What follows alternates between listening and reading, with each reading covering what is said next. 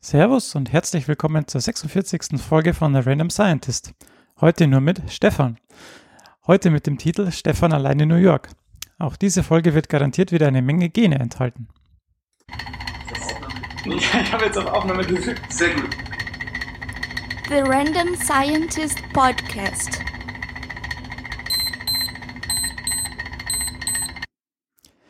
Ja, wie ihr im Vorspann jetzt schon gehört habt, müsst ihr heute leider mit mir, Stefan, alleine Vorlieb nehmen. Denn der Dominik ist leider nicht im Lande und wird auch noch länger nicht im Lande sein. Und da wir trotzdem eine Folge rausbringen wollten, ähm, hat der Dominik für später noch ein Interview aufgenommen über die Lichtscheibenmikroskopie. Und das werde ich euch dann nachher noch einspielen. Ähm, ja, und jetzt bin ich eben alleine da. Ich mache dann noch ein paar News und habe euch ja in der letzten Folge versprochen, dass ich nochmal auf die zwei Paper eingehe, die ich in der letzten Folge schon versucht habe zu diskutieren. Ähm, ich habe mir die jetzt nochmal genauer angeschaut und das werde ich eben dann später nochmal ansprechen. Aber jetzt kommen wir gleich mal zu den News, ähm, wie es immer so ist, denn ähm, die sollen ja auf keinen Fall fehlen. Ähm, die erste News und die News sind wie immer in den Show Notes. Ähm, ich habe heute zwei Klimanews dabei, weil ja, die Folge ein bisschen kürzer wird. Deshalb habe ich mir die Freiheit genommen, gleich mal zwei Klimanews äh, zu präsentieren. Und in der ersten Klimanews geht es um Chemiker der Universität von Illinois. Denn denen ist es gelungen, Treibstoffe aus Wasser, CO2 und Licht mittels künstlicher Photosynthese herzustellen. Also man sieht schon, ähm, in letzter Zeit haben wir auch das schon öfter gehabt, dass es äh, ja immer öfter Forschern gelingt oder dass sie immer öfter darauf abzielen, eben künstliche Photosynthese dann zu machen, um das CO2 wieder in eine speicherbare oder in eine wiederverwertbare Form zu kriegen. Und hier ist es eben mit Gold-Nanopartikeln gelungen, denn die Gold-Nanopartikel zeichnen sich dadurch aus, dass sie, ja, dass die CO2-Moleküle gut an denen absorbieren und dann, wenn Licht auf die äh, Nanopartikel auftrifft, können die Nanopartikel eben als Katalysator wirken und CO2 dann wieder reduzieren. Und das Ziel davon ist dann eben langkettige Kohlenwasserstoffe herzustellen. Denn im Gegensatz zu Gasen äh, lassen sich die leicht transportieren, weil sie eben flüssig sind und nicht irgendwo austreten können. Und sie können auch größere Mengen Energie aufnehmen, da die Kohlenstoffatome in Flüssigkeiten dichter gepackt sind und wenn es auch noch lang, längerkettige Kohlenwasserstoffe sind, dann ähm, ist ja, wenn es, ja, wenn die Kohlenstoffatome durch kovalente Bindungen ähm, zusammengehalten werden, dann ist der Abstand ja eh viel geringer.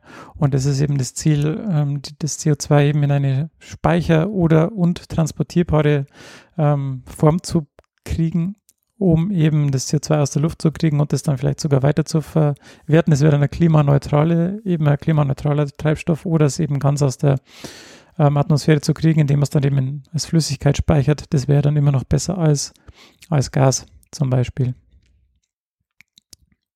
Gut, die zweite Klimanews, die ich äh, mitgebracht habe, und das äh, hat mich sehr verwundert, denn für mich war ja Großbritannien eigentlich immer, immer so das ähm, ja, Kohleland äh, schlechthin mit der Industrialisierung und so weiter. Aber Großbritannien lief jetzt im Mai sechs Tage hintereinander ohne Kohle zu verbrennen, also ohne Kohle für Stromerzeugung zu verbrennen. Und das Ziel von Großbritannien ist es eigentlich, bis 2025 ganz ohne Kohle auszukommen. Ähm, ja, im Ganzen haben sie haben es eigentlich auch nur noch sechs Kohlekraftwerke.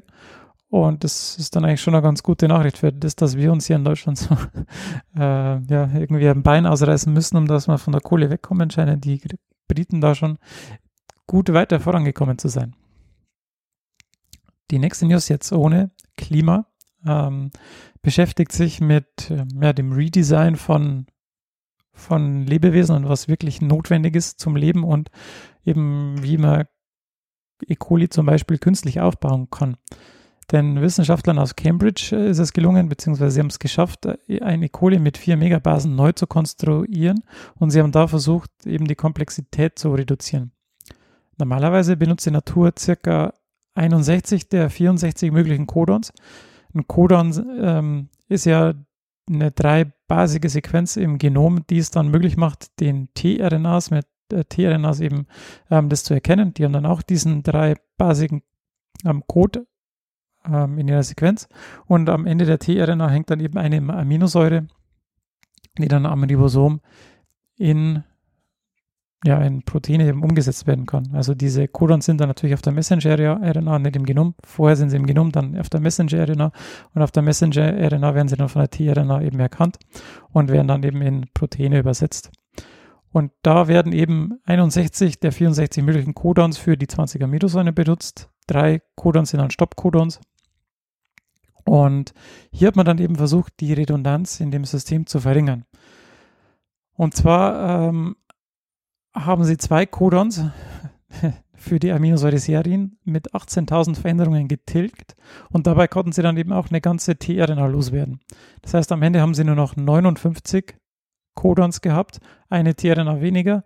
Sie haben das komplette Genom mit vier Megabasen neu aufgebaut und eben ein neues synthetisches E. coli ähm, geschaffen. Und es war immer noch lebensfähig. Es hat sich zwar ein bisschen langsamer geteilt, ist ein bisschen langsamer gewachsen, aber es war eben noch viel möglich. Und wenn man jetzt sieht, dass für ja, dass der, der Faktor zwischen Aminosäuren und Codons ja ungefähr 3 ist, also 61 zu 20, gibt es da noch äh, großes Potenzial, dass man eben ähm, die Komplexität der ähm, Codons eben noch reduziert. Ne? Man bräuchte eigentlich für jede Aminosäure nur eins, aber es gibt eben verschiedene, die dann ein bisschen ähm, auf, an einer Base eben dann unterschiedlich sind, an der sogenannten dritten, an der Wobble-Position, da gibt es dann oft Unterschiede. Und ja, so gibt es eben für die gleiche Aminosäure oft mehrere tRNAs oder mehrere Codons, um das dann zu, ähm, zu bewerkstelligen. Und hier haben sie eben zwei schon geschafft und ich denke, dass die da auch weitermachen werden. Aber für die zwei Codons waren eben schon 18.000 Veränderungen im Genom notwendig. Und das ist dann doch eigentlich sehr aufwendig, um das loszuwerden. Aber sie werden bestimmt noch weitermachen und mal schauen, was da eben so möglich ist. Eine nächste News, die ich dabei habe, ist, ja, bisher war die Frage immer, ähm, was kann man denn essen, um sein Epigenom, um seine Gentranskription, um seine Gene positiv zu beeinflussen. Bisher dachte man auch, beziehungsweise war das, was ich, den Eindruck, den ich so hatte, dass ähm, die Ernährung keine punktuellen Effekte auf einzelne Gene haben kann oder dass es eher unwahrscheinlich ist, dass es so ist, sondern dass wenn ähm, Nahrung einen Einfluss hat auf die Gene, dass es eher ein globaler Effekt ist, sodass irgendwie die, die Methylierung auf der, auf der, im ganzen Genom beeinflusst wird oder dass die, ja, ein Effekt auf Histone auf dem ganzen Genom ähm, stattfindet. Aber hier gibt es jetzt eine Studie von der Harvard Medical School und die haben gezeigt, dass auf der einen Seite Brokkoli essen gesund ist, denn es geht hier um Brokkoli. Und zweitens, dass Brokkoli essen einen positiven Effekt auf Krebs haben könnte. Also nicht positiv im Sinne von, dass, positiv, äh, dass der Krebs wächst, sondern dass er eben bekämpft wird. Und zwar gibt es, also sehr klar, dass Brokkoli gesund ist, aber es gibt im Brokkoli ein kleines Molekül namens Indol-3-Carbinol, das I3C. Und das ähm, ist in der Lage, einen kritischen Pathway, der zum Krebswachstum beiträgt, zu hemmen. Und zwar geht es hier um das WWP1. WWP1. Und dieses WWP1 hemmt oder reguliert das krebsinhibierende Gen P10. P10 sagt vielleicht einigen was, das ist ein Pathway, der eben in der Krebsregulation eine Rolle spielt. Und das I3C hemmt nun dieses WWP1. Und durch die Hemmung von WWP1 hemmt WWP1 P10 nicht mehr und dann kann P10 seine krebshemmende Wirkung entfalten. Das heißt, wenn man viel Brokkoli isst, schützt man sich davor, Krebs zu kriegen. Das haben die jetzt in einem Mausmodell nachgewiesen und das ist ihre These. Das heißt also, dieses kleine Molekül I3C könnte eben eine Rolle spielen, dass man länger vor Krebs geschützt ist. Denn es ist, hat natürlich auch nur bei dem bisschen P10 Pathway eine Rolle. Krebsarten, die durch andere Pathways entstehen, sind natürlich davon dann nicht betroffen. Aber ja, man hat ja gezeigt, dass, dass es kleine Moleküle gibt, die in der Nahrung vorkommen, die eben ähm, hier so eine positive Wirkung haben können. Das heißt, geht's raus und esst mehr Brokkoli. die nächste News ähm, beschäftigt sich wieder mal mit dem Immunsystem, denn bisher war die Meinung, dass Nahrung im Dünndarm keine Immunantwort, äh, Immunantwort auslösen kann. Ähm, aber hier gab es eine ähm, Studie, und zwar war das ein Forscherteam um den Marburger Immunologen Professor Dr. Ulrich Steinhof. Und die sagen, dass Nahrung im Dünndarm eine Immunantwort auslöst und die Immunantwort wird dadurch in Schach gehalten, dass die Immunzellen, die eben anspringen auf bestimmte Nahrungsbestandteile, absterben, also in Apoptose gehen. Bisher dachte man, dass, man das, dass das eben nicht ähm, stattfinden kann. Aber eine äh, Erklärung ist, beziehungsweise ein Modell ist, dass, ähm, oder ein Experiment, das sie gemacht haben, ist, dass äh, im Dünndarm eine Aktivität von Immunzellen stattfindet, beziehungsweise es findet keine Immunreaktion äh, statt, wenn die Mäuse eine nahrhafte Nahrung kriegen, die aber ohne Proteine ist. Also Immunzellen sprechen auf Proteine an. Und wenn man jetzt eine proteinarme Nahrung kriegt oder ganz ohne Proteine, die aber trotzdem alles beinhaltet, dass die Mäuse happily weiterleben, dann verkümmert ihr Darm. Und das liegt eben daran, dass es keine Aktivität der Immunzellen gibt. Ähm, ja, das haben die eben nachgewiesen und deshalb gehen sie davon aus, dass es eben irgendwie wichtig ist, dass es diese Immunantwort im Darm gibt. Als letzte News habe ich mal wieder was zu Alzheimer dabei. Und zwar gab es im Forschungszentrum Jülich ähm, einen Alzheimer-Wirkstoffkandidat, der da entwickelt wurde, und zwar PRI 002. ähm, der wurde schon natürlich im Labor an Mäusen getestet und so und war auch ähm, sehr erfolgreich da. Und der hat jetzt die Phase 1 der klinischen Forschung in gesunden Freiwilligen ähm, erfolgreich durchlaufen und sie haben täglich diesen Wirkstoff verabreicht bekommen über einen Zeitraum von vier Wochen. Da erwies er sich als verträglich, total verträglich und ähm, die Konzentration wurde auch so weit hoch äh, geschraubt, also die Blutkonzentration von diesem ähm, Wirkstoff wurde auch so hochgeschraubt, äh, wie es notwendig wäre in Mäusen eben, dass er wirksam ist. Also das wurde schon auf wirksame Dosen erhöht. Und die nächste, äh, der nächste Meilenstein ist nun, dass man halt in die Phase 2 geht. Dass man auch die Wirksamkeit am Menschen nachweist. Ähm, denn bisher war die Wirksamkeit halt nur an Mäusen nachzu, nachgewiesen. Wir werden den sicher im Auge behalten. Und der Wirkstoff PRI002, nur dass ich den Namen nochmal sage, ist außerdem eine ganz andere Kategorie von Molekülen, die bisher nicht zur Behandlung von Alzheimer benutzt wurde. Denn bisher war es immer so, dass eben Moleküle genommen wurden, die irgendwie das äh, Immunsystem aktiviert haben oder das Immunsystem dann zur Hilfe genommen haben, um diese Plaques, die dann im Gehirn entstehen, abzubauen. Dieser Stoff wirkt aber direkt auf diese Plaques, ohne dass das Immunsystem irgendwie beeinflusst wäre oder mit hinzugenommen wird. Und deshalb ist es auch ein ganz neuer Ansatz, ähm, dieser PAI 002, der ist auch, ein, ist auch ein Peptid und der ist aber nicht wie die menschlichen Peptide alle ein R von R-Aminosäuren aufgebaut, sondern von L-Aminosäuren. Und deshalb kann auch vom Körper nur sehr langsam abgebaut werden. Und deshalb würde, würde auch sehr lange im Körper ähm, bleiben ähm, und wäre deshalb auch ganz gut geeignet dafür. Es bleibt also spannend und äh, ja, wir werden da mal ein Auge drauf halten, ähm, was mit diesem PRI 002 weiterhin so passiert. Und damit sind wir schon am Ende der News-Section. Und wie gesagt, ich habe schon, also ich habe es vorher schon gesagt, dass der Dominik ja ein Interview mitgebracht hat. Und da ich jetzt alleine bin und mit keinem reden kann, leite ich jetzt einfach über zu dem Thema und werde das jetzt einfach einspielen. Viel Spaß dabei. Ja, herzlich willkommen an, aus, vom Außenreporter dieses Mal. Ich sitze wieder am EMBL, diesmal in einer anderen Core Facility und an meiner Seite sitzt mit mir die Sabine. Die Sabine arbeitet, also erstmal Hallo Sabine. Hallo Dominik. ähm, die Sabine arbeitet in der sogenannten ALMF, Advanced Light Microscopy Facility. Also die machen quasi alles mit Mikroskopen, was was mit Licht zu tun hat. Nicht zu verwechseln, hat sie mir vorhin erklärt, mit den Electron Microscopy oder Cryo-EM. Das sind nochmal ganz andere Menschen. Die arbeiten nämlich nur mit komischen Elektronen. Ähm, wir arbeiten mit Licht. Und sichtbarem Licht. Sicht, sichtbarem Licht, genau, genau, sehr wichtig. Ähm, ich bin hier, weil ich versucht habe, ein Paper zu verstehen, das vor ein paar Wochen oder Monaten am Embel publiziert wurde. Und dabei bin ich über einen Begriff gestoßen, der nennt sich Light Sheet Microscopy, also auf Deutsch Lichtblattmikroskopie. Und das hat, hat mich verwirrt, weil das habe ich noch nicht gehört. Und dann habe ich per Zufall bin ich dann zu Sabine gekommen und gemeint, hey Sabine, wen kann ich denn da fragen? Und Sabine fragt mich. Und jetzt ist Sabine hier mit mir. Deswegen ist sie schuld, weil sie mit mir geredet hat.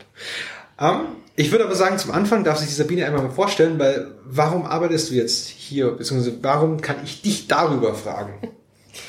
Also du hast vorhin gesagt, auf die Frage, warum arbeite ich hier, darf ich ruhig sagen, weiß ich auch nicht so genau, wie ich da hingekommen bin. Das waren viele glückliche Zufälle. Aber warum mich dazu fragen? Weil wir eben eine Serviceeinheit sind am Embel, die generell Leuten bei der Mikroskopie hilft. Und ich bin hier bei uns in der Facility unter anderem aber für genau diese Lichtblattmikroskope zuständig. Wir haben drei verschiedene Systeme, auch ein ähnliches, was wie für die Publikation verwendet wurde. Und da habe ich mir gedacht, da fühle ich mich doch jetzt mal berufen, dem Dominik hoffentlich hinreichend seine Fragen zu beantworten. Ja, der sich natürlich wieder top vorbereitet hat auf die heutige Sendung. Ähm, du hast vorhin schon was erzählt. Also ich, für mich ist das halt komplett neu. Also ich hatte mit Mikroskopie, glaube ich, das letzte Mal in der Schule zu tun, als ich mir irgendwie eine Blattstruktur angeguckt habe, in so einem ganz normalen Lichtmikroskop. Und ich muss gestehen, mir war damals, als ich oder als ich ans Embel gekommen bin, wurde mir zum ersten Mal bewusst, wie krass riesig dieses Feld eigentlich ist und was es alles für crazy Methoden gibt. Komplett, also wir, die meisten von uns kennen ja wirklich nur dieses Mikroskop, wo man mit den zwei Augen, äh, Okularen, guckt man durch, hat unten eine Petrischale oder irgendwas und dann guckt man sich das halt an. Man hat eine Lampe, das unten beleuchtet. Das hat aber so, ich glaube, das ist das Allerwenigste, was ihr hier macht, oder? Das würde ich genau nicht so sagen. Okay. Aber die Geräte sehen alle also, so komisch aus. Also viel ganz anders aus. Also grundsätzlich, die allermeisten, auch wenn ich eine Tour hier gebe am Embel, äh, sind tatsächlich die allermeisten Mikroskope immer noch so wie vor hunderten von Jahren. Du hast deine Okulare, du hast deinen Lichtweg, du hast ein Objektiv und du kannst da durchgucken. Und äh, wir arbeiten auch mit Techniken, die immer noch das können, was du vor 100 Jahren schon konntest. Wir haben jetzt natürlich andere Lichtquellen. Mhm. Äh, wir haben natürlich nicht mehr nur noch unsere Augen als, ähm, äh, wie soll ich sagen, also um unsere Ergebnisse um zu dokumentieren, sondern wir haben natürlich Kameras. Und das hat sich natürlich alles enorm weiterentwickelt, aber selbst das unser Super Resolution Gerät, wo es ja einen Nobelpreis für gab, ist ein Mikroskop Body, Körper, ein Stativ, wo immer noch zwei Okulare oben drauf sind und du wenigstens zum Proben finden genauso durchguckst und wir haben tatsächlich auch unsere Proben meistens in, in kleinen Schälchen. Also das ist gar nicht so okay. anders. Es hat sich quasi, wie du sagst, du, es hat sich quasi die, die Lichtquelle verändert oder die Aufnahmetechnik, dass du halt irgendwelche besseren Sensoren hast. Irgendwie, genau. Was man ja in der Kameratechnik, der digitalen Fotografie auch kennt, das einfach genau. besser wurde. Genau. Okay. Was jetzt tatsächlich ganz anders ist und auch anders aussieht, ist diese Lichtblattmikroskopie. Da kannst du nicht mehr mit deinen Okularen reinschauen. Denn das, was man in der, sagen wir es jetzt mal, normalen Mikroskopie hat bisher, ist, dass man einen Lichtkegel hat und entweder schickt man den Lichtkegel, kann man sich jetzt wirklich vorstellen, von, von oben nach unten durch die Probe und kann dann kommt von oben das Licht und man guckt sozusagen unten durch oder auch andersrum. Oder aber in der Fluoreszenzmikroskopie machen wir so, wir scheinen das Licht von oben drauf, dann entsteht diese sogenannte Fluoreszenz. Äh, ich weiß nicht, wer das schon erklärt hat. Ja, wer das GPI Gut. Ähm, und dann strahlt das ja was ab und dann guckt man letztendlich aber in dieselbe Richtung wieder zurück. Mhm. Bei der Lichtblattmikroskopie ist das grundsätzlich anders. Okay. Die, das, das sogenannte Anregungslicht, also der Lichtweg, ist jetzt im rechten Winkel zu der Beobachtungsebene. Und okay. das ist grundsätzlich anders. Okay, das klingt, also wenn ich, ich, ich gucke quasi von der Seite auf den Lichtstrahl. Genau. Das ist quasi so, wenn ich an meinem Schreibtisch sitze und die Lampe von oben nach unten strahlt, ich aber nicht, und dann gucke ich quasi an die Wand. Genau. So okay. musst du dir das vorstellen. Aber wenn du jetzt deine normale Lampe nimmst, dann hast du immer noch äh, wieder ein Lichtkegel oder mhm. es ist irgendwie, sagen wir mal, rund. Und darum, was wir jetzt meinen in der Lichtblattmikroskopie, darum heißt das auch so, oder Light Sheet, dass wir jetzt keinen runden Kegel haben, sondern wir versuchen das an der, in der einen Achse in die Länge zu ziehen. Da breitet es sich aus, sagen wir jetzt mal in X. Und in Y machen wir es ganz schmal. Mhm. Okay. Und darum heißt es Licht Blatt und was das macht ist, und das finde ich total toll, weil die, die Idee ist sehr alt, ehrlich gesagt, ist okay. nämlich tatsächlich von 1902 und okay. das war ein deutsches Paper, es ist wirklich cool, das, das mal zu lesen. Äh, das waren zwei Physiker und die haben erklärt, dass man das, warum man das braucht und haben sie eine Analogie benutzt, das ist, wenn du zum Beispiel, wenn du dir überlegst, wir sitzen in einem Raum, in diesem Raum hier sind ganz viele Staubpartikel. Wir sehen keinen einzigen davon. Wachst du aber morgens auf und hast deine Vorhänge nicht richtig zugezogen und hast nur einen schmalen Spalt von Licht, siehst du plötzlich all diese Staubpartikel, weil du jetzt einen schmalen Bereich hast, den du beleuchtest und davor und dahinter hast du kein Licht. Und damit erhöhst du deinen Kontrast Ah, okay, enorm. ja. Und das machen wir uns im Prinzip auch zunutze dabei. Okay, also du hast genau, also du machst es, das, also wie, wie dick ist dann so ein Blatt? Das ist je nach Technik unterschiedlich, je nach Probe variieren wir das auch, aber wir haben ungefähr so zwei Mikrometer. Versucht man das zu Okay, haben. das ist nicht so dick. Das ist ziemlich dünn, das hat aber auch dann was damit zu tun. Also es ist natürlich, man darf sich das nicht vorstellen wie ein Blatt Papier, das geht technisch noch nicht. Das ist eher tatsächlich so wie sonst bei diesen Lichtkegeln auch. Das ist ja fast so ein bisschen wie eine Eieruhr oder zwei aufeinanderstehende Dreiecke normalerweise, wo du diesen Fokuspunkt direkt in der Mitte hast, der ganz klein ist. Wir versuchen den so ein bisschen in die Länge zu ziehen. Wenn wir ein sehr schmales Lichtblatt haben, dann ist dieser sehr dünne Bereich auch kürzer. Wenn man jetzt zum Beispiel 6 Mikrometer hat, dann hat man schon dieses Lichtblatt in einer gleichmäßigen Dicke über einen weiteren Bereich. Okay, aber dann, also dann verstehe ich das, glaube ich, wie das Prinzip ist, beziehungsweise warum, war das zumindest auch schon mal klar, dass man quasi eben nicht quasi entweder in Lichtrichtung guckt oder quasi zumindest ähm, in der gleichen Ebene sich bewegt, sondern man guckt einfach von der Seite drauf. Genau. Genau. Und was ist daran jetzt das Coole? Also neben nur, also ihr wollt ja keine Staubpartikel auf euren Proben sehen. Nur wenn es in der Allergie zu bleiben. Warum, warum, warum finde ich das jetzt so toll? Höherer Kontrast hast du schon erwähnt. Also, was man, äh, was man jetzt gemacht hat, zum einen ist, also, dass man mit weiterhin jetzt mit einem sogenannten Area, also Flächendetektor, nämlich mit einem Kamerachip arbeiten kann. Das macht einen unglaublich schnell, weil die ganz, ganz schnelle Auslesezeiten haben. Das ist das eine. Ähm, dadurch, dass du nur eine Ebene beleuchtest, ist eben tatsächlich dieser Kontrast das äh, der Vorteil. Und was jetzt, das ist für mich ohne zu zeichnen ein bisschen schwierig zu erklären, ähm, indem du jetzt von der Seite drauf guckst und nur eine dünne Schicht beleuchtest, ähm, detektierst du das Signal aus der gesamten beleuchteten Ebene. Das heißt, du benutzt eigentlich alles Licht, weil Licht für unsere Proben immer schlecht ist. Ja? Wir wollen uns lebende Zellen angucken, die sind normalerweise in deinem Körper, die sehen kein Sonnenlicht. So, Die sehen nicht mal Sonnenlicht und wir braten da mit unseren Fluoreszenzlampen drauf.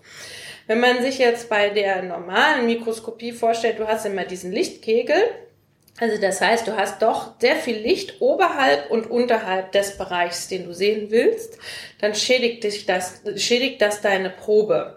Wenn wir jetzt einfach Beleuchtung und Detektion im rechten Winkel zueinander setzen, können wir alles das, was wir beleuchten, jetzt auch aufnehmen. Das heißt, wir bringen viel, viel weniger Licht insgesamt auf unsere Probe, wenn wir jetzt, das heißt bei uns in Z, durch die ganze Probe durchgehen wollen. Und damit kannst du dann eben solche Sachen machen, wie die Judith gemacht hat, äh, weil insgesamt viel weniger Licht auf die Probe kommt und du sehr schnell doch noch aufnehmen kannst. Muss ich mir das so vorstellen, jetzt auch mal eine ganz blöde Analogie von meiner Seite, wenn ich beim Bäcker mir ein Laib Brot kaufe und der schneidet mir den quasi in Scheiben und dann kann, kann ich den hier wieder zusammensetzen quasi. Ja. Und jede einzelne Scheibe wäre quasi ein so ein Lichtblatt, das du dir Ja. anschaust. Aber wenn ich von vorne dran, und dann kann ich dann quasi, könnte ich die einfach im Einzelnen wegnehmen, so quasi wegessen zum Frühstück und würde Ja. dann immer wieder weiter durchs Brot gehen, bis ich dann am Ende das ganze Brot von innen gesehen habe. Ge- Die Analogie ist vielleicht gar nicht schlecht, wenn wir dabei bleiben. Ja, aber also was du jetzt eben den Vorteil hast, ist die eine Scheibe, wenn wir jetzt bei den Scheiben bleiben, die du, die du angucken willst, dass du die, dass die in diesem Moment auch tatsächlich nur ein Licht sieht und alle, jetzt vielleicht eher, wenn du es vertrocknen lassen würdest, das Brot oder keine Ahnung. Und alle anderen bleiben weiterhin geschont. Die andere Methode wäre so, wenn du immer weiter vom Knust immer in dein Brot reinleuchtest und trotzdem die Scheibe in der Mitte sehen willst und die kannst du auch scharf sehen, aber trotzdem hast du dein Brot eben von unten und von oben hat jeweils Ach, Licht gesehen. Das, und, das, und das Brot, wenn wir jetzt bei der Analogie bleiben, das würde dann nicht, also quasi, ich nehme nicht die Scheibe weg, sondern ich lasse das Brot im Ganzen und gucke dann quasi durch das Genau. Brot so durch. Ja. So ein bisschen. Okay, krass. Weil ich überlege mir gerade, wie das funktioniert, weil wenn ich das in, in das Brot, wenn ich wirklich mit diesem Brotanalogie bleibe, da reinscheine mit so einem Lichtblatt und quasi in einen künstlichen Lichtschnitt setze, ähm, wie geht dann das Licht durch das vorherige Brot? Das ist natürlich, da ist das Brot jetzt, das ist viel Okay, zu das- massiv, natürlich. ähm, Okay, das liegt eher in der Substanz. Ja, ähm, aber also wir, wir haben natürlich, unsere Proben sind bei weitem nicht so massiv wie dein Brot. Mhm. Okay, ja, die- wir die arbeiten, wir müssen okay. immer mit transparenten Proben arbeiten. Okay. Jetzt nehmen wir einfach mal an, die sind so transparent, dass unser Licht jetzt nicht massivst gestört wird. Ähm, dann geht das ein bisschen besser, aber natürlich hast du auch diese Störungsprobleme. Du kannst nicht, Mhm. und die, die Probe kann nicht unendlich groß sein und, und da, da ist irgendwann Schluss, was die Qualität der Bilder angeht. Das gilt dann aber auch wieder für die Lichtblattmikroskopie. Darum behelfen wir uns dann zum Beispiel damit, dass wir Proben anfangen zu drehen. Okay. Also, ja. Das heißt, die Probe muss eine bestimmte, muss bestimmte an, äh, eine Menge Licht durchlassen von sich aus. Das ist immer der Okay. Fall, was wir brauchen. Okay, dann sind ja quasi, so- ja, dann ist so sowas wie C. elegans oder sowas, der so ein bisschen durchsichtig ist. Ja, oder zum so- Beispiel der Zebrafisch ist ja gern Genau. genommen äh, in der Mikroskopie, auch in der Biologie als Modellorganismus, gerade weil der so Mhm. schön transparent ist. Und ich meine, wir jetzt oder auch bei der Judith, es ging tatsächlich um, um Zellen und dann sagt man zwar mal, sprechen wir natürlich von Embryonen, weil es Mhm. auch irgendwann ein Embryo wird, aber das ist eine winzige Kugel mit ähm, keine Ahnung, 16, 32, 64 Zellen und Mhm. auch Zellen sind jetzt erstmal transparent. Ja. Ähm, nur um noch mal kurz die, die Hörer reinzuholen, dieses Paper von der Judith, das war eben das, was mich auf die ganze Thematik gebracht hat. Und das war eben ein Paper, in dem sie da, sich das, ähm, also ich fasse das ganz grob zusammen, ähm, sie zeigen konnten, dass sich Chromosomen, also nach der Befruchtung, die Chromosomen zwischen von Mann und Frau, also von Vater und Mutter, nicht direkt vermischen. Und das ist extrem spannend, weil du quasi ja die, diese ganze, das ganze Embryonenschutzgesetz ähm, basiert ja darauf, dass man sagt, okay, die Befruchtung findet statt. Dadurch hast du sofort einen individuellen Organismus. Aber wenn du, ähm, wenn das nicht sofort passiert, könntest du quasi, ich weiß nicht, kannst du, weißt du wahrscheinlich mehr, bis zu einem bestimmten Stadium hast du ja quasi noch Zellen mit einem, mit einem, mit dem vorherigen Vater bzw. Muttergenom. Und dadurch hast du kein neues Individuum geschaffen. Also so habe ich mir das, so habe ich das zumindest gelesen in dem Paper, wenn ich mich, wenn ich mich Okay, ich habe das Paper nicht von vorn bis hinten gelesen. Also welche ethischen Schlussfolgerungen Mhm. Sie daraus gezogen haben, das weiß ich ehrlich gesagt nicht. Also deswegen, also ich, mir, mir ist es halt nur, ähm, also ich glaube, äh, ich habe das auf einer Veranstaltung hier gesehen, wo, wo es eben ähm, vorgestellt wurde und dabei eben wurde das über diesen ethischen Aspekt aufgezogen, Okay. dass sie quasi gesagt haben, hey, wenn sich das Genom von Vater und Mutter erst irgendwie ab der vierten Zellteilung ähm, Mhm. vermischt, dann hast du ja erst ab der vierten Zellteilung eigentlich ein Individuum.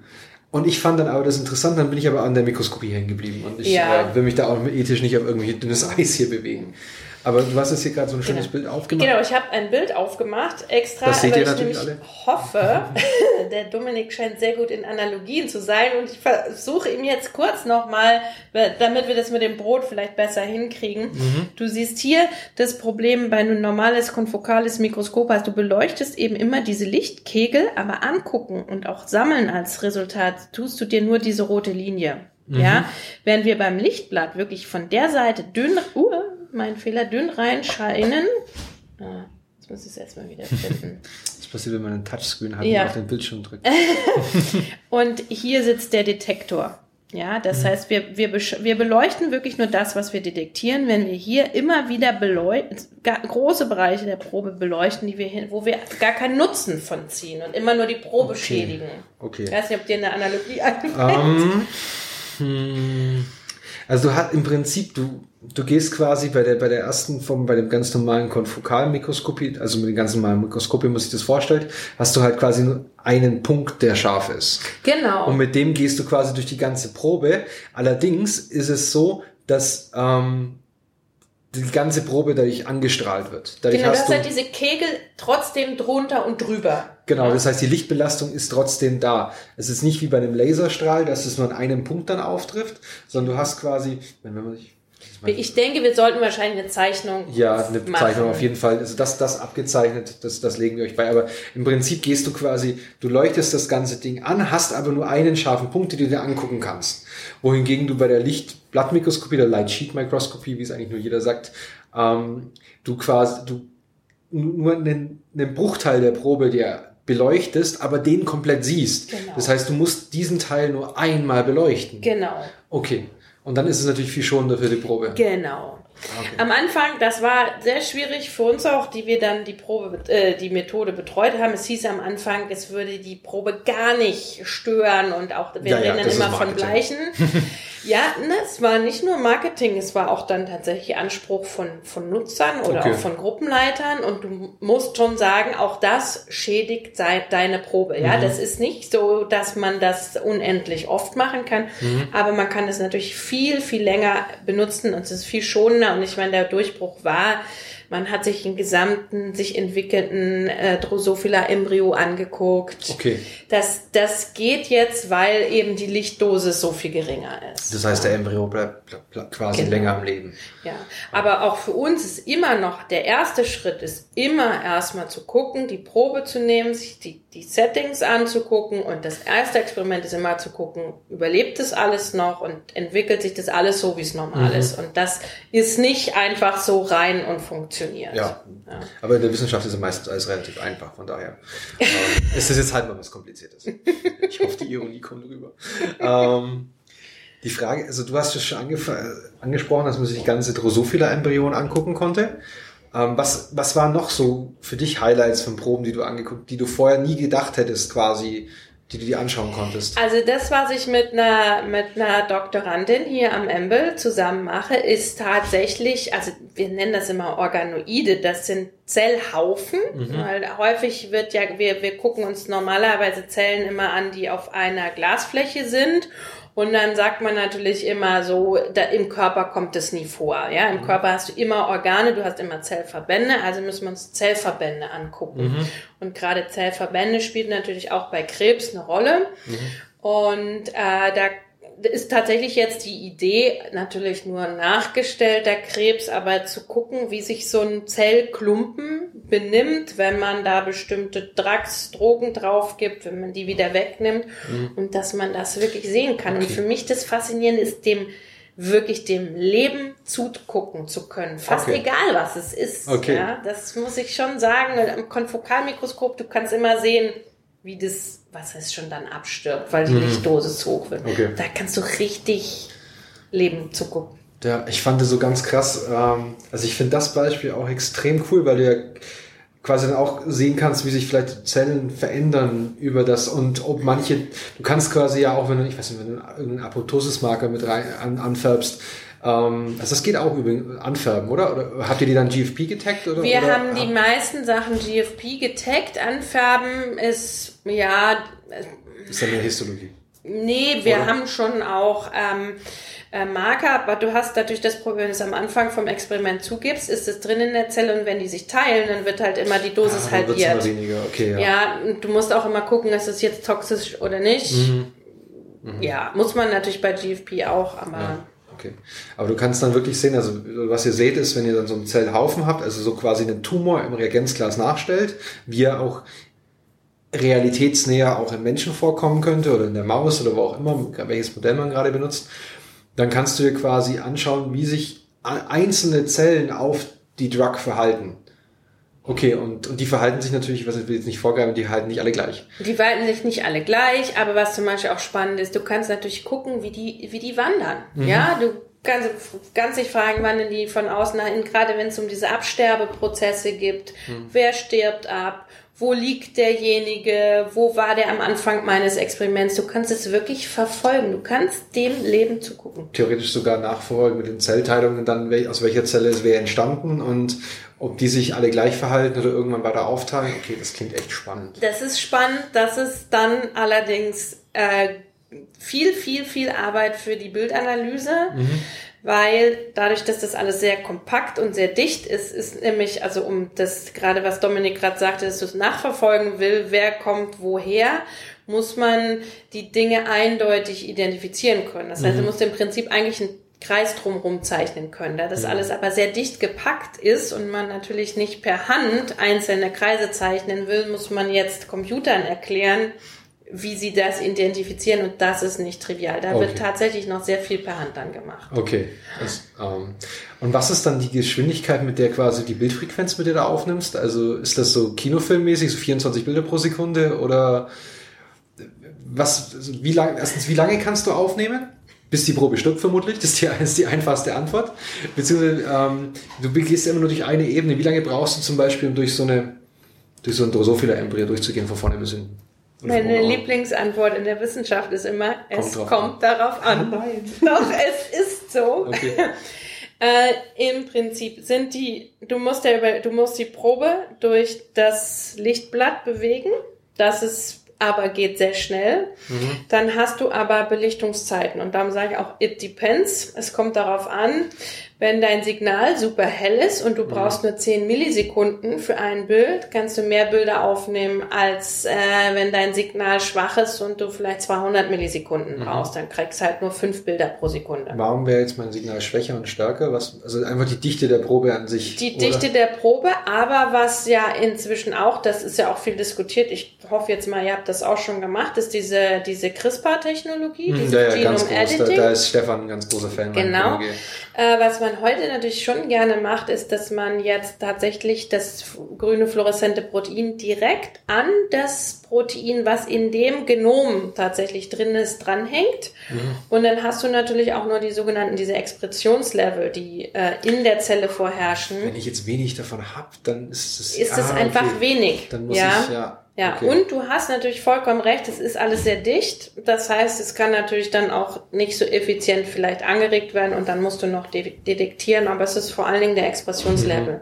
Und wir wollen natürlich eigentlich auf diese geringen Expressionslevel Mhm. und dann kann es schon dunkel werden. Okay, und das. Aber wie gesagt, also es hängt, ich würde sagen, es hängt vornehmlich von der von der Belichtungszeit ab, die du die du brauchst und dann kommt es drauf an, wie groß deine Probe ist, auch wie du die wie du die gedreht hast. Ähm, ja, also für so ein für so ein Organoid, dieses also Krebstumor im Reagenzglas können wir durchaus so 500 Mikrometer Strukturen haben, wenn man da ganz durch will. Ähm, kommt es wieder drauf an, wie die Sample-Frequenz ist, aber wenn du dann mit einem Mikrometer durchgehst, Mhm, okay, ja. drauf an, wie viele Kanäle du nimmst, aber mit einem Point-Scanner konfokel kriegst du das nicht hin. Mhm. Es gibt dann noch eine andere Methode, das Spinning Disk. Das ist aber immer noch nicht so schonend und ich glaube, du kommst auch nicht so tief rein wie Okay. jetzt in dem Fall und du hast immer noch diesen, diese Kegelbeleuchtung, Mhm. das Problem. Ja. Was war jetzt das längste, was, was ihr mal nachverfolgt habt? Also die längste, an sich das längste Experiment. das Also wo so ich dabei war, waren ähm, vier Tage. Oh, okay, das war Ja. dann was? Das war auch so ein ähm, Tumor im Reagenzglas. Okay. Okay. Ja. Das waren vier Tage dann, ja gut. Ja. Ähm, und sitzt, also habt ihr das, das ist dann einfach automatisiert? Oder Natürlich. Ja, ja. Also Das man sagt dem Mikroskop einmal, das ist der Bereich, den ich aufnehmen will, das ist das Volumen, was ich aufnehmen will und dann, dann will ich, ähm, keine Ahnung, alle zehn Sekunden oder auch nur alle zehn Minuten ähm, die und die Bilder haben und dann, dann macht es das. Aber das ist vielleicht, das ist nämlich auch sehr entscheidend bei dieser Methode, auch so ein bisschen so ein Rechenspiel. Unsere Kameras haben inzwischen gut für uns, aber relativ große Kamerachips. Ein Bild sind 9 Megabyte. Mhm. Wenn ich mir überlege, ich habe zwei Kanäle, dann habe ich schon zweimal 9 Megabyte. Zwei Kanäle, wenn jetzt zwei Zwei Farben, Zwei Farben, zwei ja. Farben, genau.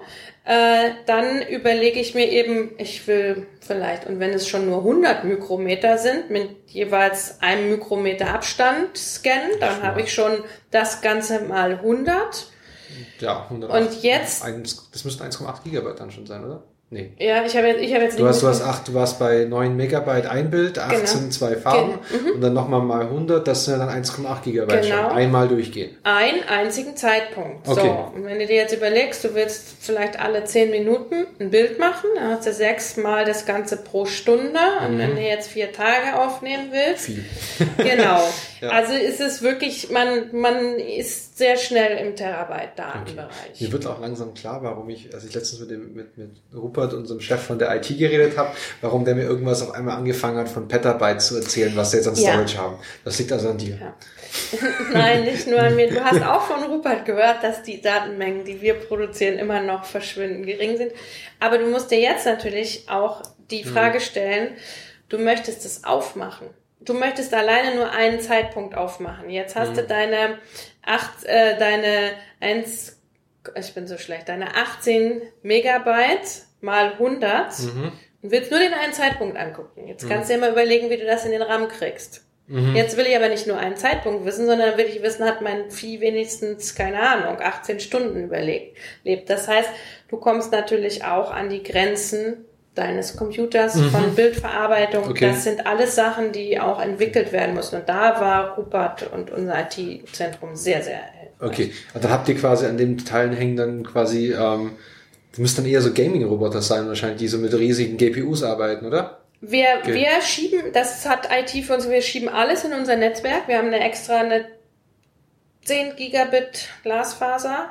Haben- Ich Okay. glaube, wir kriegen das ja weit, aber wir hatten das relativ schnell an den Geräten, damit es ins Datenzentrum, ins Data Center kommt. Und dann arbeiten wir auf sogenannten virtuellen, in der 3D Cloud. Maschinen, so dass quasi die Daten an der einen Stelle bleiben und wir im Datencenter einen Computer haben mit entsprechend vielen GPUs, um dann solche Sachen handeln zu können. Okay. Tatsächlich. Und auch findige Leute, die super Plugins schreiben, die dann, obwohl du dir so einen ganzen Datensatz anguckst, zum Beispiel immer nur das ganz schnell, aber das nur das aktuelle Bild in den RAM laden, weil es sonst Okay. halt auch nicht geht. Aber diese Tricks, das muss alles Okay, ja klar, wenn du dir am Ende so ein Vier-Tage-Projekt anschaust, ich habe es auch nicht ausgerechnet, aber ähm, wenn du da bei so, so mehreren Terabyte eben bist, ähm, und schon ein Terabyte ist nicht trivial. ja, ja, genau. Da, ich meine, ich, also meine, ich hatte Schwierigkeiten, meinen neuen Laptop hier irgendwie auf 16 Gigabyte abzugraden, weil irgendwie alle nur noch mit 8 rum. Ich kenne das zufällig von einer, von einer Datenbank, an der ich mitgearbeitet, nee, nicht mitgearbeitet, wo ich auch da war, als sie sie entwickelt haben. Und die hatten damals irgendwie 32 mehrere Terabyte RAM und das war auch Wahnsinn damals, Ja. weil die ganzen Daten alle im RAM legen müssen, um es auszulesen. Ja. Ähm, das heißt, da ist es nicht nur diese, also diese, diese Lichtmikroskopie, dieses Feld ist ja jetzt nicht nur wirklich, also wie formuliert man das?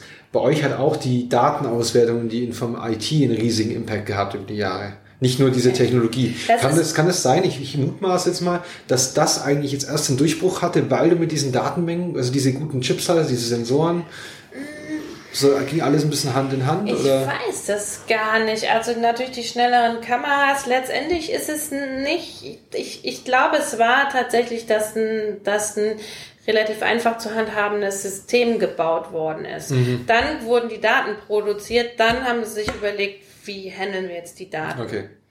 Aber mir ist der Punkt ganz wichtig, wir, wir, weil du das so ein bisschen lax angeschnitten hast. Wir machen nicht nur schöne Bilder. Mir ist wirklich ganz wichtig, Mhm. es geht um Wissenschaft. Und Wissenschaft hat immer was mit Daten zu tun und damit auch mit Zahlen. Also wir wollen wirklich Zahlen aus unseren Bildern Mhm. Ja. raus haben. Und das ist ganz wichtig. Ich habe das jetzt auch so ein bisschen provoziert, weil ich das eben, weil ich das auch dieses, dieses, das, das so weitestgehend so ein bisschen dieses Image habe, ja, machst ja ein paar grüne, rote Bilder, aber im Endeffekt ähm, wird ja am Ende rechnet ihr teilweise diese Bilder dann einfach auch in Binärcode um und, oder quasi und dann wird darauf umgerechnet. Ihr, guckt ja, Natürlich. ihr sitzt ja am allerwenigsten vor dem Bildschirm und guckt euch schöne Bilder an. Genau. Ähm, die reicht ja immer nur für den Endelkalender ein und gewinnt dann alle.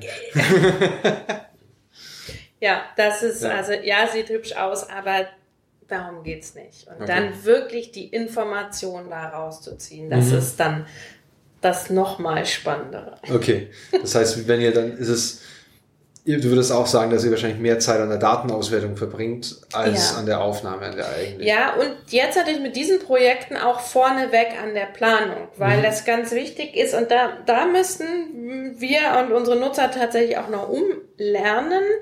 Du kannst nicht mehr wie früher sagen, ich will mir das einfach mal angucken. Weil wir natürlich am Mikroskop Parameter einstellen müssen, um zu gucken, wie geht's der Probe und allem. Aber die müssen natürlich hinterher mit di- dieser Bildauswertung aufeinander passen. Wenn ich vorher aber mir nicht überlegt habe, was will ich auswerten, weiß ich nicht, ob die Parameter passen. Das heißt, wir machen irgendwelche Aufnahmen und dann eben wirklich Terabytes.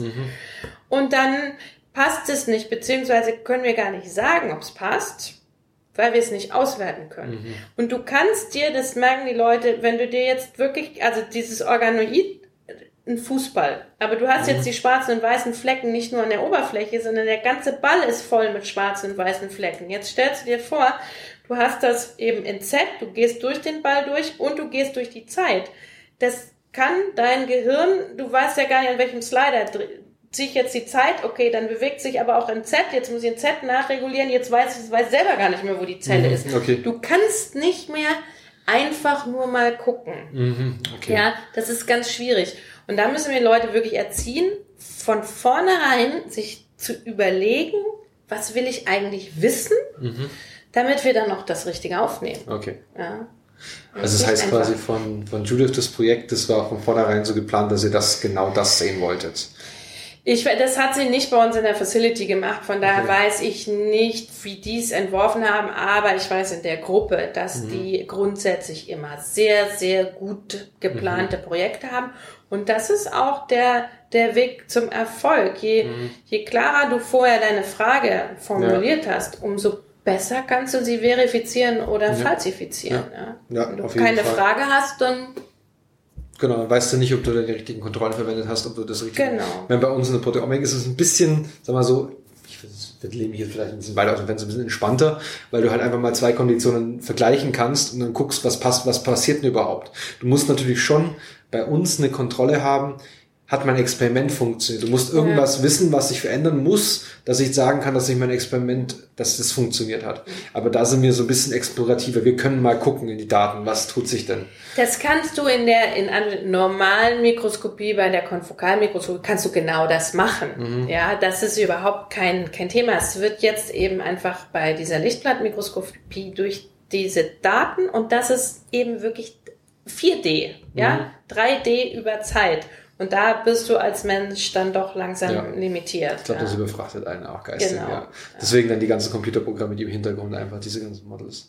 Ja. Mich hat ähm, auf, wir waren ja vor kurzem von einem Retreat zusammen, hat ganz arg fasziniert dieses Bild von dem Drosophila-Kopf, nee, von dem Zebrafischkopf, wo ihr quasi, den habt ihr mit, oder den hast du mit, mit grün angefärbt, das, das Skelett quasi so ein bisschen. Mhm. das waren die Blutgefäße. die Blutgefäße, genau, mit, mit grün angefärbt. Und dann hattest du mit Rot nochmal andere Zellen angefärbt und die haben dann angefangen, sind dann quasi, konntest du li live, sage ich mal, zugucken, wie die durch den Kopf wandern. Was hat, was hat man da nochmal gesehen? Also erstmal, das habe nicht ich gemacht, das ist ein Projekt von der Francesca Peri Ah, okay. und der Fisch kommt, also habe ich jedenfalls bek- bekommen vom Jürgen Benjaminsen damals, aber das sind super spannende Sachen gewesen. Das ist ja auch, also die allerersten Sachen waren sowieso schon publiziert, jetzt haben sie noch eine Nachfolge gemacht.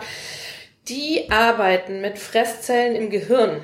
Okay. Und während der Gehirnentwicklung, ich weiß, du magst dich erinnern, das war ja auch auf den Monitoren, dass wenn du, wenn sich das Gehirn entwickelt und du denkst und Erinnerungen machst, musst du Verbindungen, die geknüpft wurden, ganz massiv wieder abbauen.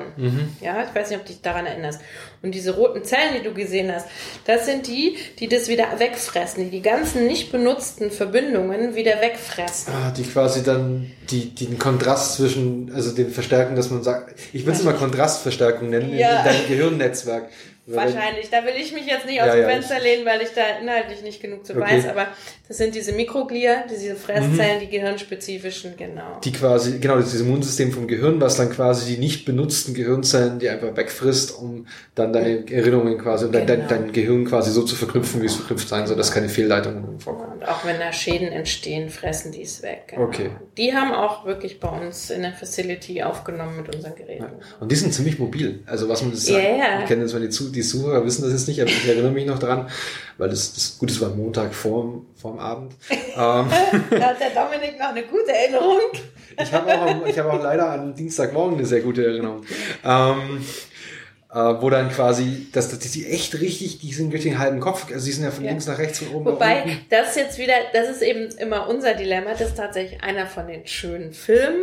Mhm. Diese Aufnahme ist wissenschaftlich bedeutungslos. ja, das ist, das haben wir auch diskutiert. Ich, ich, es gibt eine viel coolere Aufnahme, die aber jetzt, wenn du einfach nur ein Laien da sitzt und es wirklich darum geht, jetzt schöne Bilder zu, Mhm. dann, dann, dann versteht man das nicht. Wenn, wenn die nämlich tatsächlich ihren Job tun, dann sitzen die an einer Stelle und dann wabern die da so rum. Das ist aber auch ganz cool. Die machen dann so kleine Fortsätze wie so Ärmchen und holen sich wirklich den Mhm. Dreck und dann kann man zugucken, wie die das fressen. Das kann man jetzt in den Bildern gar nicht Okay. sehen. Okay.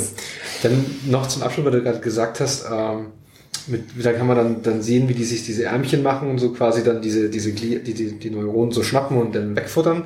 Ähm, was ist denn die, die, Auf die Vergrößerung, die maximale, die du mit so einem Lightsheet hinbekommst? Äh, Also, so- Vergrößerung bin ich jetzt immer. Kann man, kann man damit, kann man so arbeiten? Kann man sowas sagen? Vergrößerung? Oder? Äh, ich bin immer ein Freund von äh, auf, also ähm, ich kann jetzt sagen aus dem Kopf, also hier, nur für den Dominik jetzt, äh, der sieht jetzt, Ich darf mir jetzt einen Film angucken. das ist total cool. Nein. Hallo. Ich, ich versuche zu beschreiben, was man sieht. Man Genau. sieht was Rundes. Und hier, da siehst, siehst du diese Hand, das sieht wirklich aus wie ein Roboter, weil du das gesagt hast, als hätte er so Klauen. Also der hat sich. Ah, genau. Also was man Der quasi sieht, ist so eine so eine Mikroglia-Zelle, die sich jetzt eine andere Zelle quasi hergeholt hat und die sich jetzt ja wie, wie quasi so wie man sich vorstellt, so ein dick, man ist so einen dicken Menschen am, am, am, am, Buffet und der schiebt sich einen Kloß nach dem anderen rein. Genau. Genau so sah das jetzt aus. Ach, sehr cool. Ja. Und das ist jetzt wissenschaftlich eher, bedeutend. Das ist genau wissenschaftlich bedeutend. Ich kann mal, den Film habe ich nämlich vom Jürgen.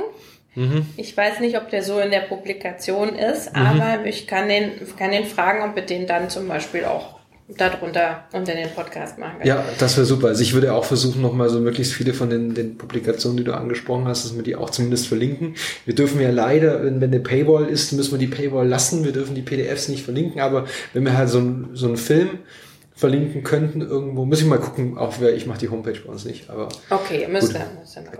Also du hast mich nach der. Auflösung gefragt. Genau. Grundsätzlich ist das natürlich eine Technik, die, ähm, das kann ich nicht übersetzen, Diffraction Limited ist. Das Fraktionslit, das ist, das ist Physik, muss Mhm. man Ebbe angucken. Ähm, da hängt die, Wel äh, die Auflösung ähm, von der Wellenlänge ab und von der NA, jetzt die das Objektiv hat.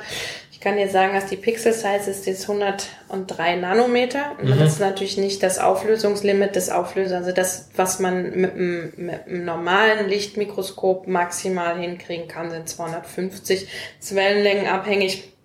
Also sind wir hier sicherlich auch noch drüber. Ich habe es jetzt nicht ausgerechnet Mhm. Okay. für die Bilder. Ja. Okay. Vielleicht 500 Nanometer. Ich, ist beim Lightsheet nicht ganz so einfach auszurechnen. Mhm. Okay, also die wie Auflösung ist ein maximal bisschen wie ein schlechter, normales Konfokal. Okay. Maximal. Ja, Okay. So. Gut. Bevor wir dann weiter in die Physik abdriften, Genau. ich weiß jetzt nicht, ähm, ha- haben wir irgendwas vergessen? Weil du bist die Expertin, haben wir irgendwas vergessen zu erwähnen? Habe ich irgendwas vergessen zu fragen? Ich bin immer ganz schlecht in sowas. Bestimmt ganz viel. Okay, sehr gut.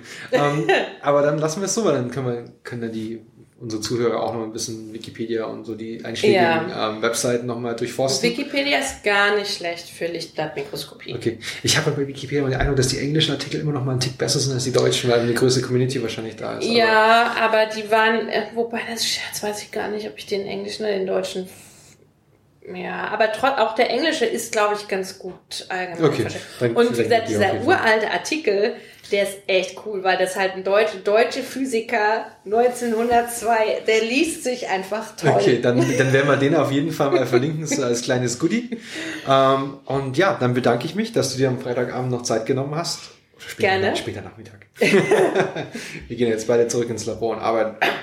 Äh, War da nicht die Bier-Session? Moment, wir. Nee, nee, nee, okay, bevor wir jetzt hier weiter abgleiten, ich bedanke mich nochmal ganz herzlich bei dir. Ich wünsche unseren. Zuhörern schöne Grüße aus ähm, dem Ich bin nicht da Ort. Ich wünsche euch noch dann einen schönen Abend, guten Morgen oder gute Nacht, je nachdem, wann ihr es hört. Tschüss. Tschüss.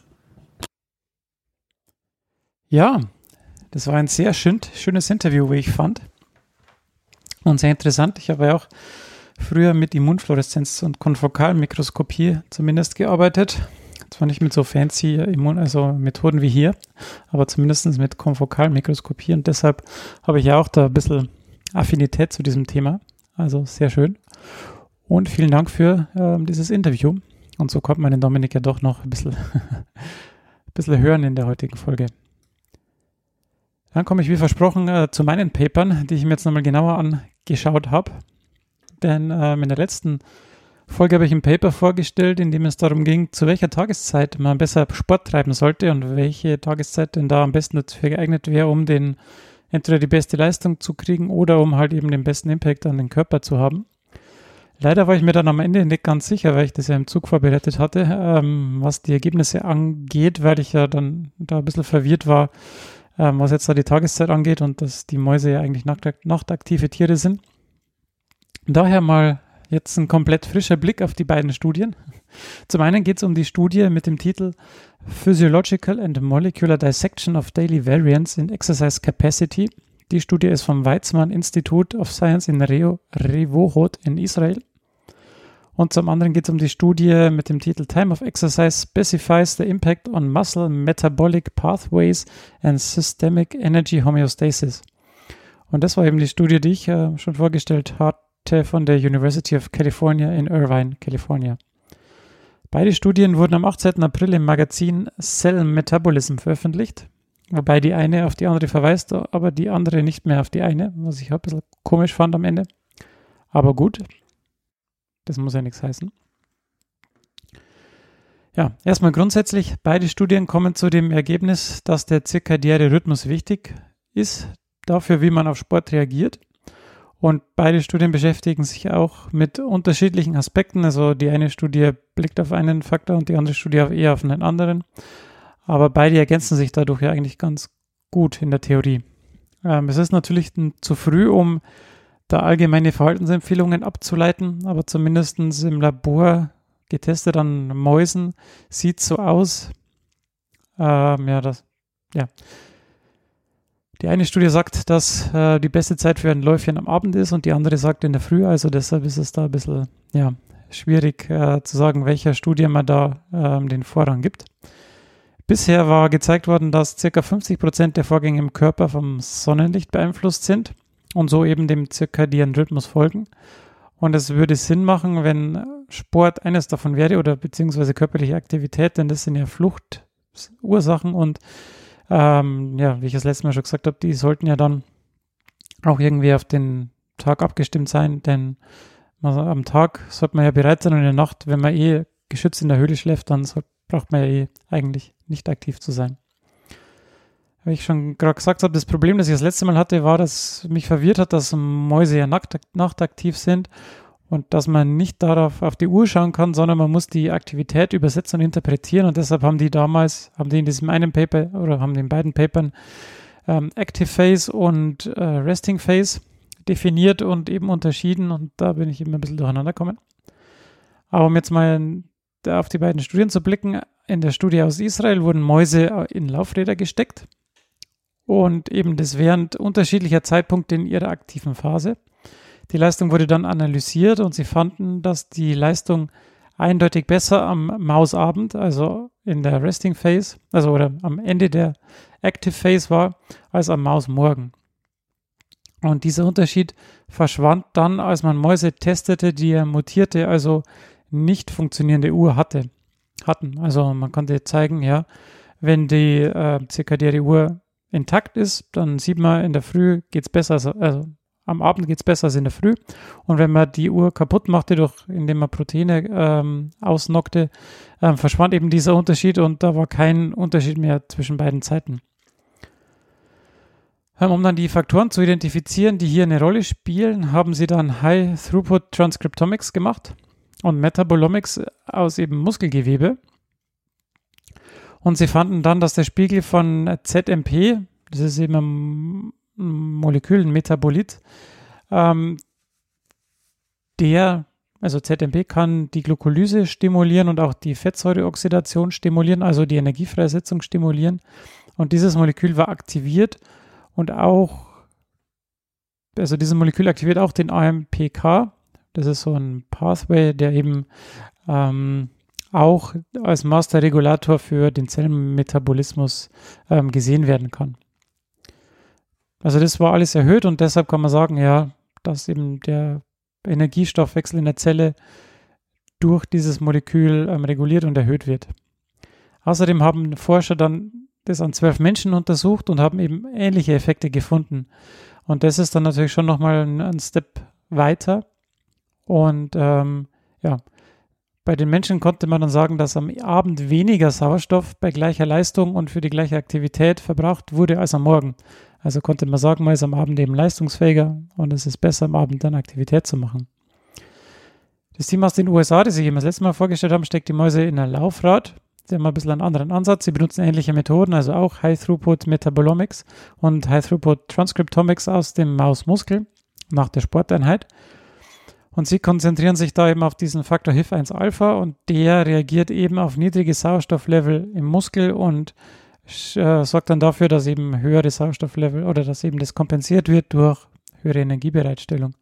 Und es zeigte sich dann, dass es besser ist, am Anfang der aktiven Phase aktiv zu sein, was also äquivalent zu unserem Vormittag wäre im Vergleich zur Aktivität am Abend.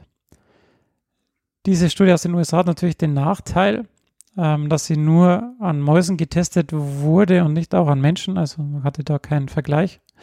Die, ist, die Studie aus Israel war da schon einen Schritt weiter. Ähm, aber sie haben halt auch nur diesen HIF1-Alpha und diesen ähm, ZMP und diesen AMP-Kinase-Pathway ähm, angeschaut. Von dem her, ja, sind es halt zwei verschiedene Pathways, die hier angeschaut wurden und vielleicht ähm, muss sich das ja auch gar nicht ausschließen. Sie kommen also hier quasi zu gegensätzlichen Aussagen.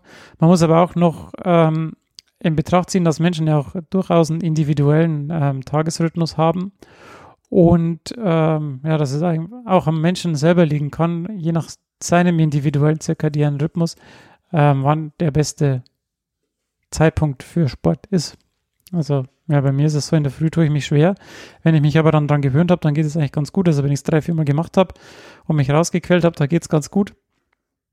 Aber grundsätzlich ist mir am Abend auch lieber. Dann ist man zwar schon ein bisschen müde, aber wenn ich den Puls anschaue, dann ist der am Morgen drei, vier, fünf, sechs Schläge ähm, bei der gleichen Aktivität niedriger als am Abend. Also ja, es kann an verschiedenen Ursachen liegen und am Ende ist es wohl dann doch besser, einfach den Sport zu machen und nicht so sehr darauf zu achten, wann man den macht, denn Bewegung ist immer gut, egal wann man den macht. Ja, das wäre es eigentlich für, von meiner Seite hier schon gewesen. Dann bleibt mir nur noch zu sagen, ähm, wenn euch gefällt, was ihr hört, dann empfehlt uns gerne weiter, sagt es euren Freunden, euren ähm, ja, Freunden im Labor, wenn ihr im Labor arbeitet, denn bei der Laborarbeit kann man es gut hören folgt uns auf Twitter oder liked uns auf Facebook oder gebt uns eine Rezession auf Panoptikum oder iTunes. Das hilft uns auch immer ganz gut weiter. Wenn ihr Fragen oder Anregungen oder Kommentare habt, dann könnt ihr die mal gerne an uns senden und zwar über therandomscientist.googlemail.com. Und ihr könnt auch gerne unterstützen. Wir freuen uns immer, wenn uns äh, was in den Hut geworfen wird. Alle Informationen da, dazu findet ihr auf unserer Webseite und auch in den Show Notes. Und danke an die, die immer sehr fleißig unseren Amazon-Link Link ähm, schon benutzen. Genau, die nächste Folge wird dann wieder regulär am 1. Juli erscheinen. Ähm, dann wird das Thema ähm, inspiriert durch die Fluoreszenz oder die Mikroskopie-Folge heute ähm, GFP sein. Ähm, genau, da könnt ihr euch dann schon freuen auf das grün fluoreszierende Protein. Und dann bleibt uns nur noch wie immer ähm, das Zitat einzuspielen und dann hören wir uns das nächste Mal. Servus. We treat people here with complete respect. This is Germany.